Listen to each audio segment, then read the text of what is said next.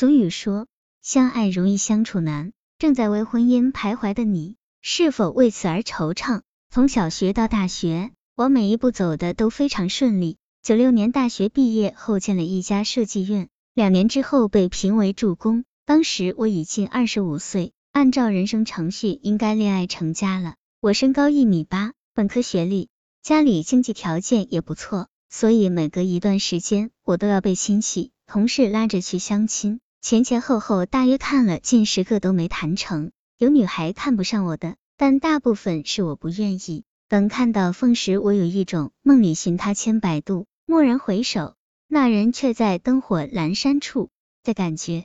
流行的说法就是缘分到了。凤的身材挺拔，明眸顾盼，飘逸的披肩长发散发着清新的芳香。见他第一眼起，我就认定他就是我要找的另一半。那天晚上，我抑制不住兴奋之情，侃侃而谈。凤很少插话，但可以感觉到对我的印象也不坏，不时被我逗得抿嘴一笑。送他回家时，我竟有点依依不舍，他的眼里也流露出留恋的神情。我们的感情飞速的发展，每晚的约会对我们是一种抑制不住的渴盼，每一次分别都有一种撕皮割肉般的疼痛。等我发自心底的对他说出我爱你时，心里许下的诺言是生生世世永不分开。然而，就像一首歌中唱的那样，相爱容易相处太难。凤在家里是老八子，年龄最小，家人的娇宠使他颇有些任性，外还有很强的虚荣心。他可以不要任何东西，前提是其他人也没有。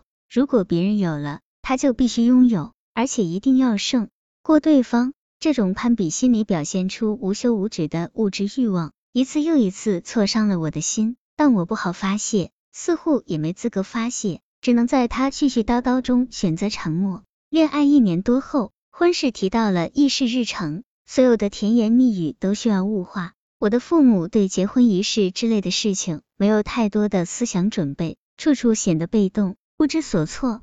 这些在凤看来是怠慢，大到家电，小到鞭炮的数量，他都要反复电好几次。并且表现出不减的兴趣和十足的韧性。真不知那一段时间是如何过来的。我对婚姻生活的向往被这些在讨价还价中办成的琐事折磨的疲惫不堪。他也是一肚子的怨气，总是埋怨家里经济条件不错，可结婚的仪式并没有让他在小姐妹中感到多少风光。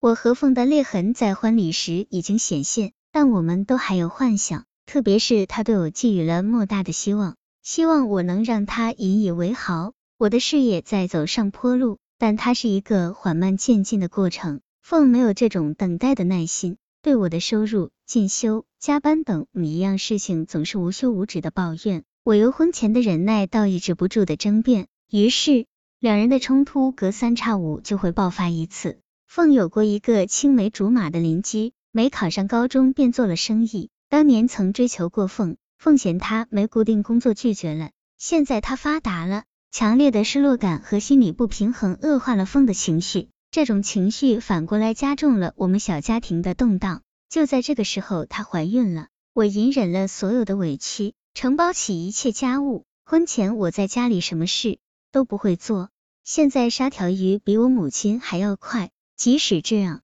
凤的情绪没有多少好转，家务做多了。他说我像家庭妇女没出息，晚上加班，又说我就会死干活，一月的收入不抵人家两三天挣得多。嫁给我，算是他最错的一件事。开始我让着他，后来气不过，跟他争辩起来，可他愈加不依不饶。一次没说上几句话，他甩手将玻璃杯砸在了我额头上。听人家常说，女人有了孩子后脾气会改善很多。我一直期待着我们的孩子能改变我们的生活，谁知苍天无眼，孩子在出生时脐带缠住了脖子，没能发出一声啼哭，便被送进了观察室。三天后，孩子离我们而去，我和凤之间最后一点联系也就断了，离婚成了我们唯一的选择。房子连同家里大部分财产我都留给了凤。我回到了父母家，身心疲惫的躺在母亲为我准备的床上。久违的家的温馨让我热泪盈眶。